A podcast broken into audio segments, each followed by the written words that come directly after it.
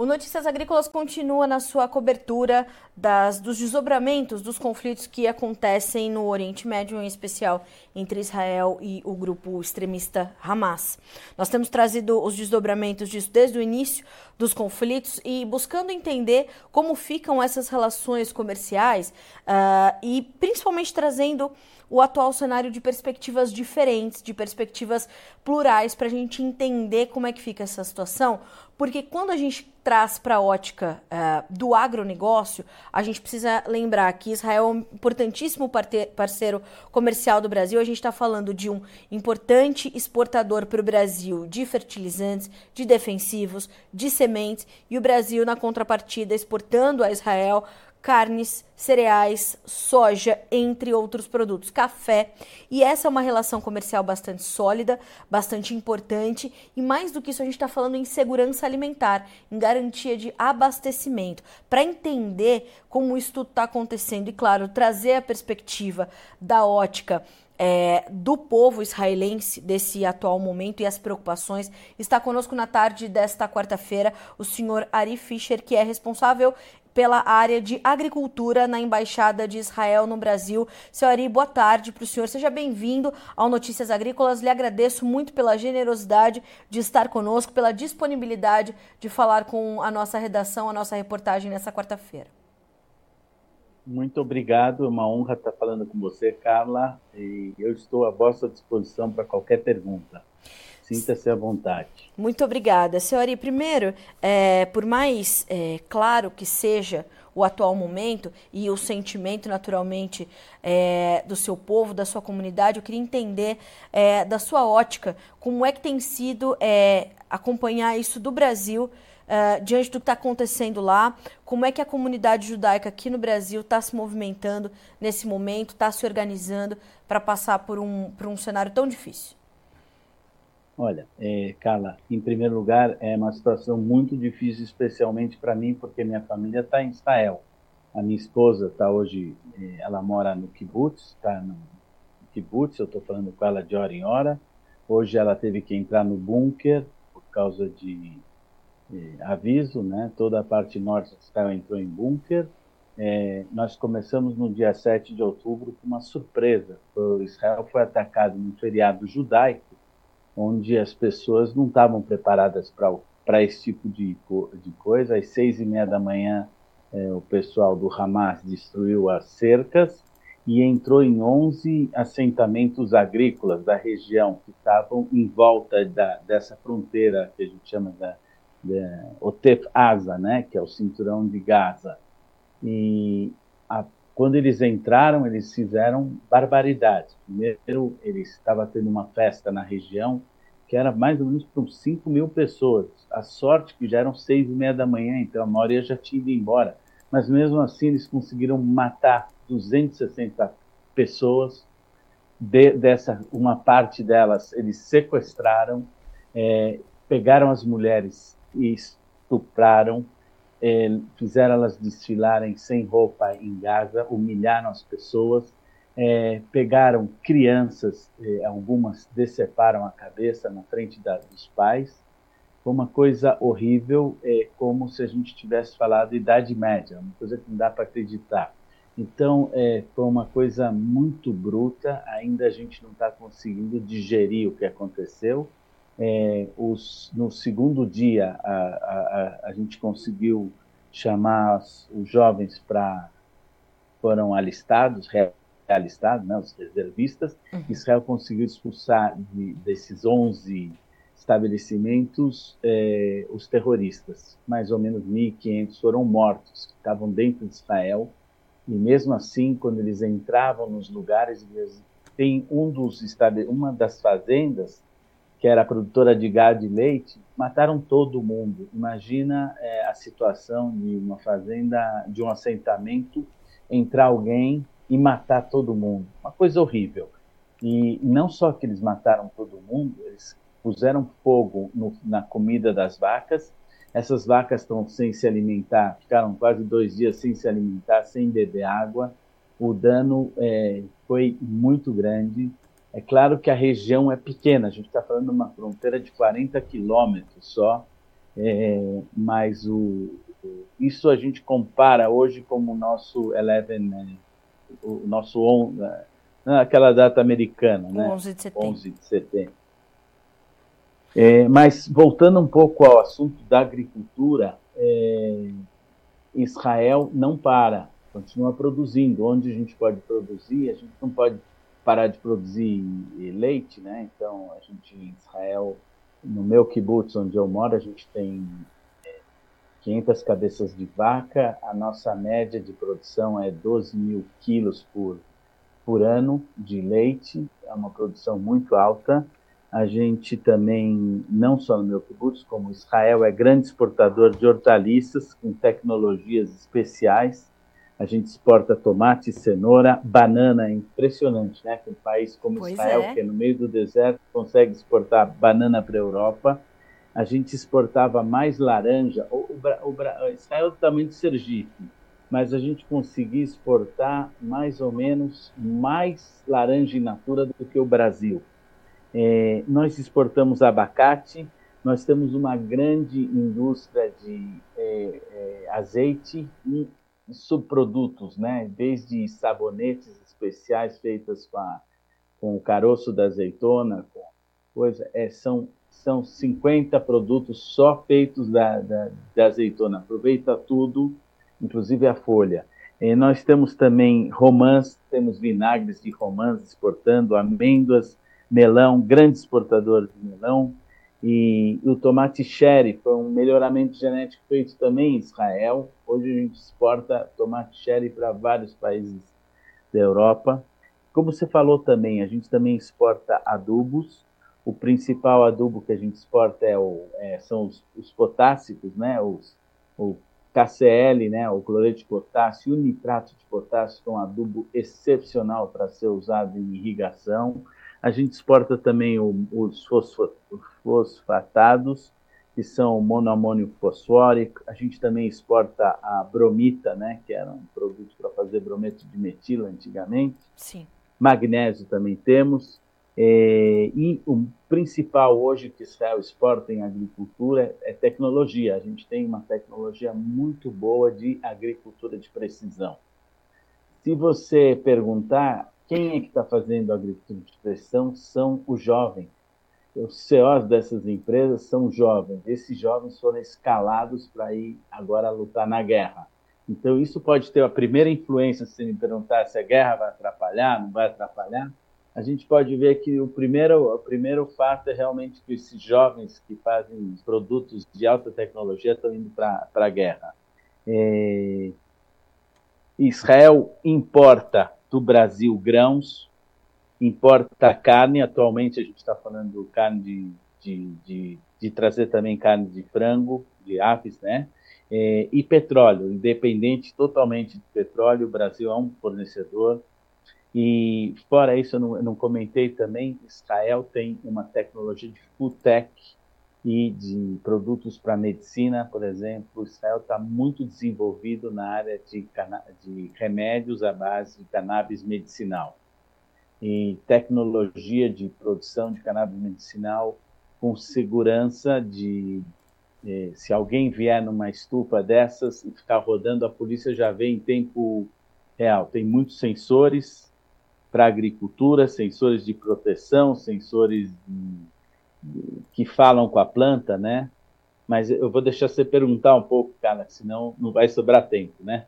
Imagina, fica, por favor, fique à vontade. Eu, eu, gost, eu, é, é, eu fiquei muito feliz quando soube que seria o senhor o nosso entrevistado, é, porque eu acho que é importante a gente trazer essa perspectiva dessa, dessa tecnificação e dessa, desse investimento de fato que o governo israelense tem na produção de alimentos. O senhor falou, um país no meio do deserto que produz e que exporta. É, e o senhor citou a questão dos kibbutz, né? E eles têm sido alvos frequentes de ataques do Hamas. Mas, ao mesmo tempo, não, o senhor disse... Então, pois o, não, por favor. O ataque foi só no sul, nessa região do sul. Certo. Seria...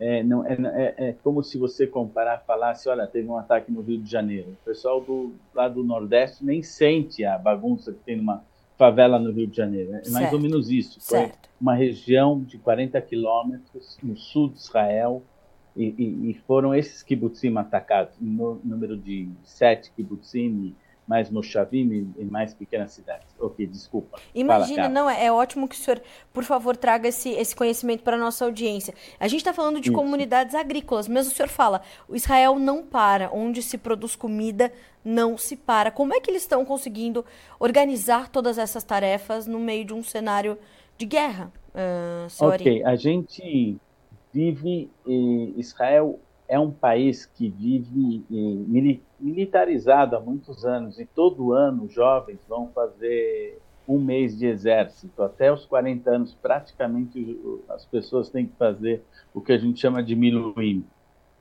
Então, o, o, o nosso sistema de trabalho é normal que alguém suma por um mês, uma vez por ano, a gente está acostumado, não é uma coisa. E sempre tem alguém que substitui. Então, por exemplo, se eu sou o diretor de de marketing de uma empresa, se eu sair por um mês, vai ter alguém que vai estar no meu lugar. Eu já não faço mais milhões porque eu tenho 60 anos. Mas é, o país é organizado para esse tipo de coisa, ele não é, não é que o país para, e os jovens nos kibbutzim aprendem desde o começo, desde os 14 anos já começam a trabalhar nas atividades agrícolas, né? É muito importante para a gente que tem a continuação e, com os jovens. Então, não, não, é esse o problema. Lá no sul, o que houve foi uma destruição total desses, dessa, dessa área. Eles realmente entraram em casa em casa, é, tiraram as pessoas das forças. Uma parte mataram, uma parte sequestraram, mas, mas na parte é, 40 quilômetros de lá já não tinha mais nada. Entendeu? Então, eles conseguiram entrar. É, tudo isso a gente está falando entre 5, 5 a, a, a 11 quilômetros da fronteira, tudo isso que aconteceu. Ari, lhe preocupam as questões, ah, lhe preocupam as questões logísticas por inviabilidade de, de, infraestrutura, por ataques a portos Sim. ou por ataques a outras então, estruturas? Ok, muito boa pergunta. A questão de logística, existem duas formas de se exportar. É, nós temos dois mares para exportar. Nós temos o o Mar Vermelho, né, que é o Golfo de Eilat, e Acaba, que é a fronteira, e nós temos o, o, o, Mar Mediterrâneo. Dentro do Mar Mediterrâneo, a gente tem o porto de Haifa, que são dois portos que trabalham em paralelo, o porto de Haifa e um porto que foi construído chinês. Tá? Eu não acredito que ninguém vai se meter a besta com, com chineses, destruir um porto chinês ou tentar danificar, né? É, é, atrapalhar é, é, mexer com gente muito grande. E do mesmo jeito, o país vizinho, que é a, no norte a gente tem, os nossos vizinhos são a, a Síria. A Síria tem um porto que hoje é comandado pelos russos. Também não vai haver nada lá, mesmo que tenha bagunça. Então, em relação aos portos, eu não acho que vai ter problema. Em relação ao aeroporto, isso sim. E depois a gente fala de produtos de tecnologia que tem um alto valor, como um chip de telefone, eu não preciso exportar isso de navio, eu posso exportar de avião, porque o valor do frete em relação a um chip é, é muito baixo. É, isso pode ter algum problema. Inclusive, a gente está vendo agora que até para sair os brasileiros de Israel, nós temos quase 2 mil brasileiros em Israel, e o Brasil, o governo brasileiro está mandando aviões para tirar, pelo menos cinco aviões vão ser mandados para retirar pelo menos duas mil, dois mil brasileiros de Israel. Israel está mandando aviões é, do, de todo o mundo trazendo os reservistas que querem voltar para Israel. É uma pena que a gente não consegue fazer um, um acordo né, aqui entre os reservistas que querem voltar, aproveitar o avião da FAB para voltar e a gente ou a, ou a, gente mandar no mesmo avião, quer dizer, é uma pena.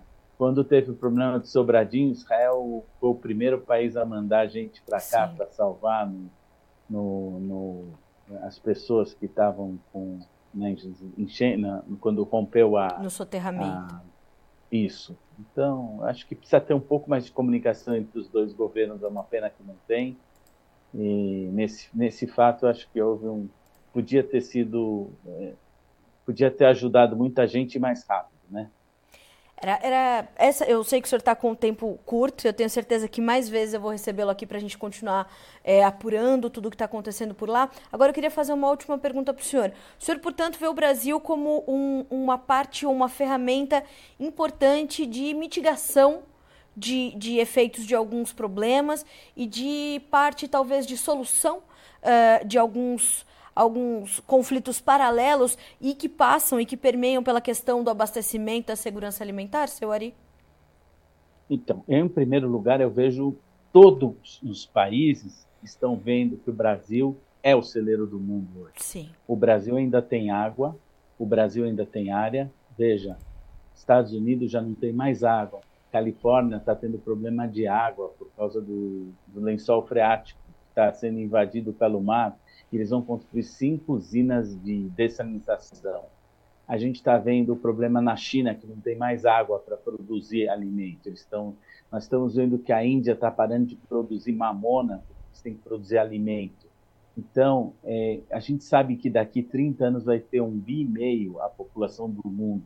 E o único país que vai poder produzir alimento para o mundo é o Brasil. A única coisa é que o Brasil tem que mudar em algumas coisas é, e já está mudando. Né? O Brasil é exemplo em muita coisa. Plantio direto, o Brasil que inventou. É, a gente tem tecnologia aqui, mas o que falta, na minha opinião, e que pode ajudar muito o Brasil, são trazer sensores. Por exemplo, a gente tem sensores para a produção de uva de mesa é, que são colocados na raiz, no tronco e no fruto. Esses sensores sabem se a água precisa de água ou não, e eles estão interligados com o, o computador de irrigação e ele liga. Com esse sensor, a gente cons conseguiu produzir uva com, com 30% menos de água, 30% menos de adubo e 30% menos de energia. Além de que a gente conseguiu fazer uvas com menos folhas, produzir uva com um Brix mais alto, né? a porcentagem de açúcar na uva foi maior e também a produtividade foi maior. Ou seja, a, a, a inteligência artificial, a agricultura de precisão que está entrando na agricultura através da Israel tá, é, é, é o dia é o dia da agricultura israelense exatamente essa tecnologia para responder como produzir mais com menos. E é isso para poder chegar daqui 30 anos e não faltar comida no mundo. Olha, senhori, é muito enriquecedor para o Notícias Agrícolas recebê-lo.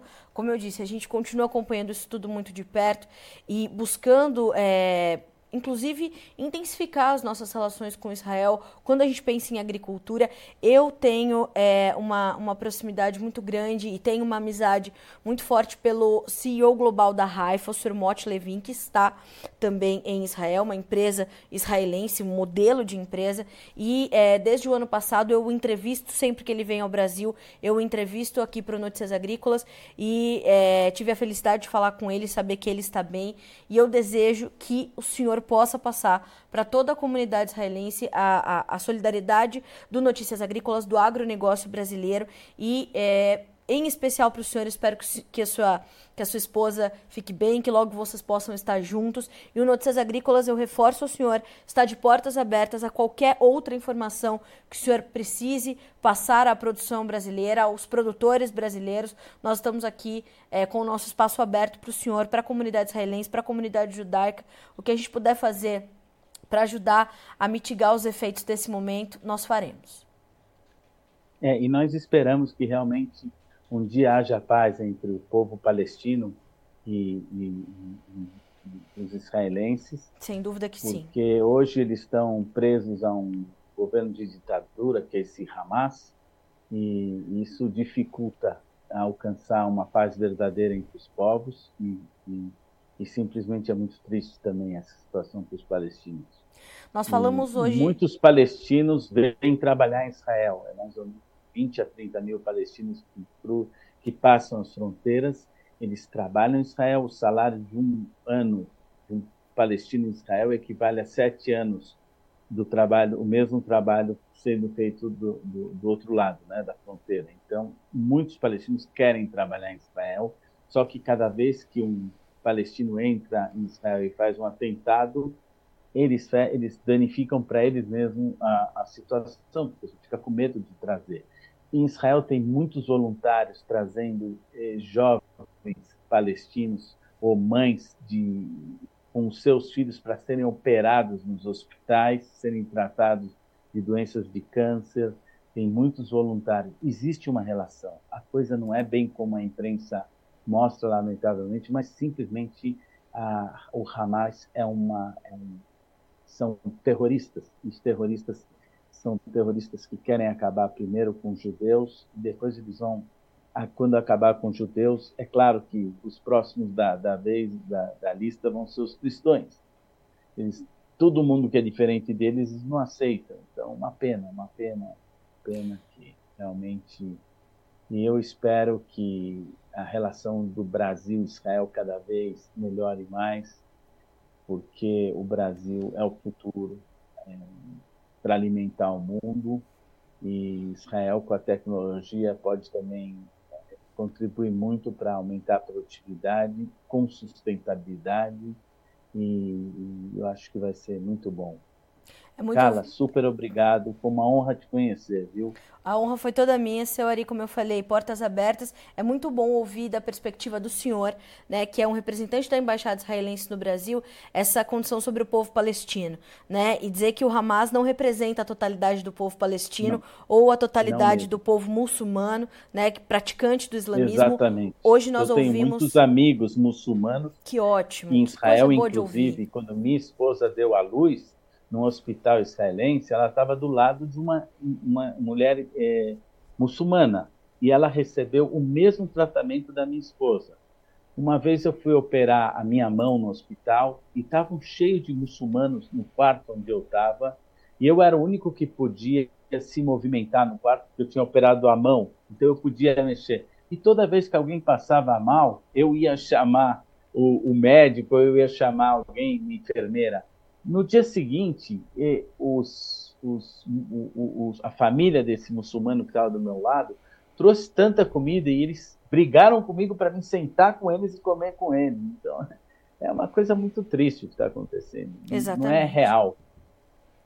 Bom, eu agradeço demais, principalmente pelo seu tempo, senhor. E sei que a agenda está muito lotada, é um, é um momento atípico e vamos conversar em outras oportunidades, com certeza. Mais uma vez, reforço o convite para o senhor voltar quando quiser. Obrigada e bom trabalho para o senhor. Obrigado e, e também estendo o convite à, à, vossa visita na nossa embaixada. Nós temos um projeto de agricultura familiar. Será um prazer. O governo já veio aqui várias vezes visitar. Nós temos um biodigestor sensacional que produz é, gás para três horas e biofertilizante. Através do biofertilizante, a gente está fazendo uma horta familiar. É fantástico. Está convidada. Pois o senhor pode contar comigo que eu vou certamente produzir esse conteúdo para a gente compartilhar com a nossa audiência aqui no Notícias Agrícolas. Muito obrigada, já aceitei o convite. Tá, aceito o desafio, né? Isso tá bom, mesmo. querida. Tudo de bom. para o senhor Tchau. também. Para o senhor também. Até a próxima.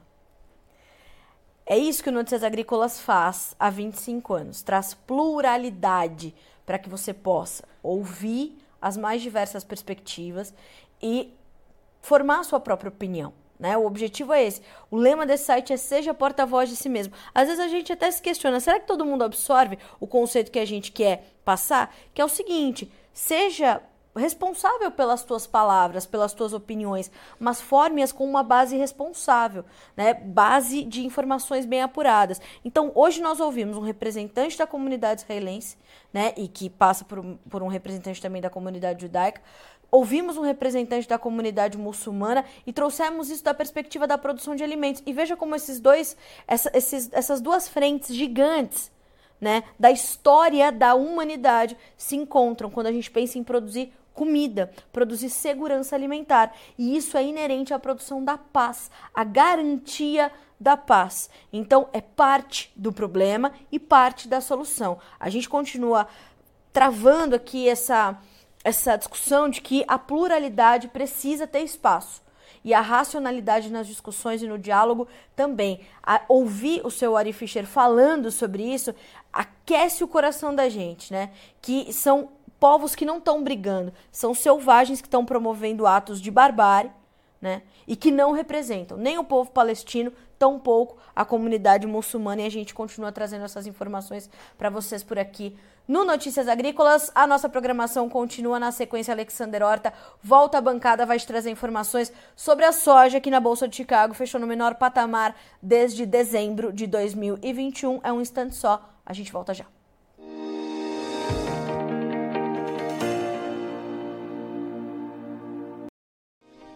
Se inscreva em nossas mídias sociais. No Facebook, Notícias Agrícolas. No Instagram, arroba Notícias Agrícolas. E em nosso Twitter, arroba Norteagri. E para não perder nenhum vídeo, não se esqueça de nos acompanhar no YouTube e na Twitch Notícias Agrícolas Oficial.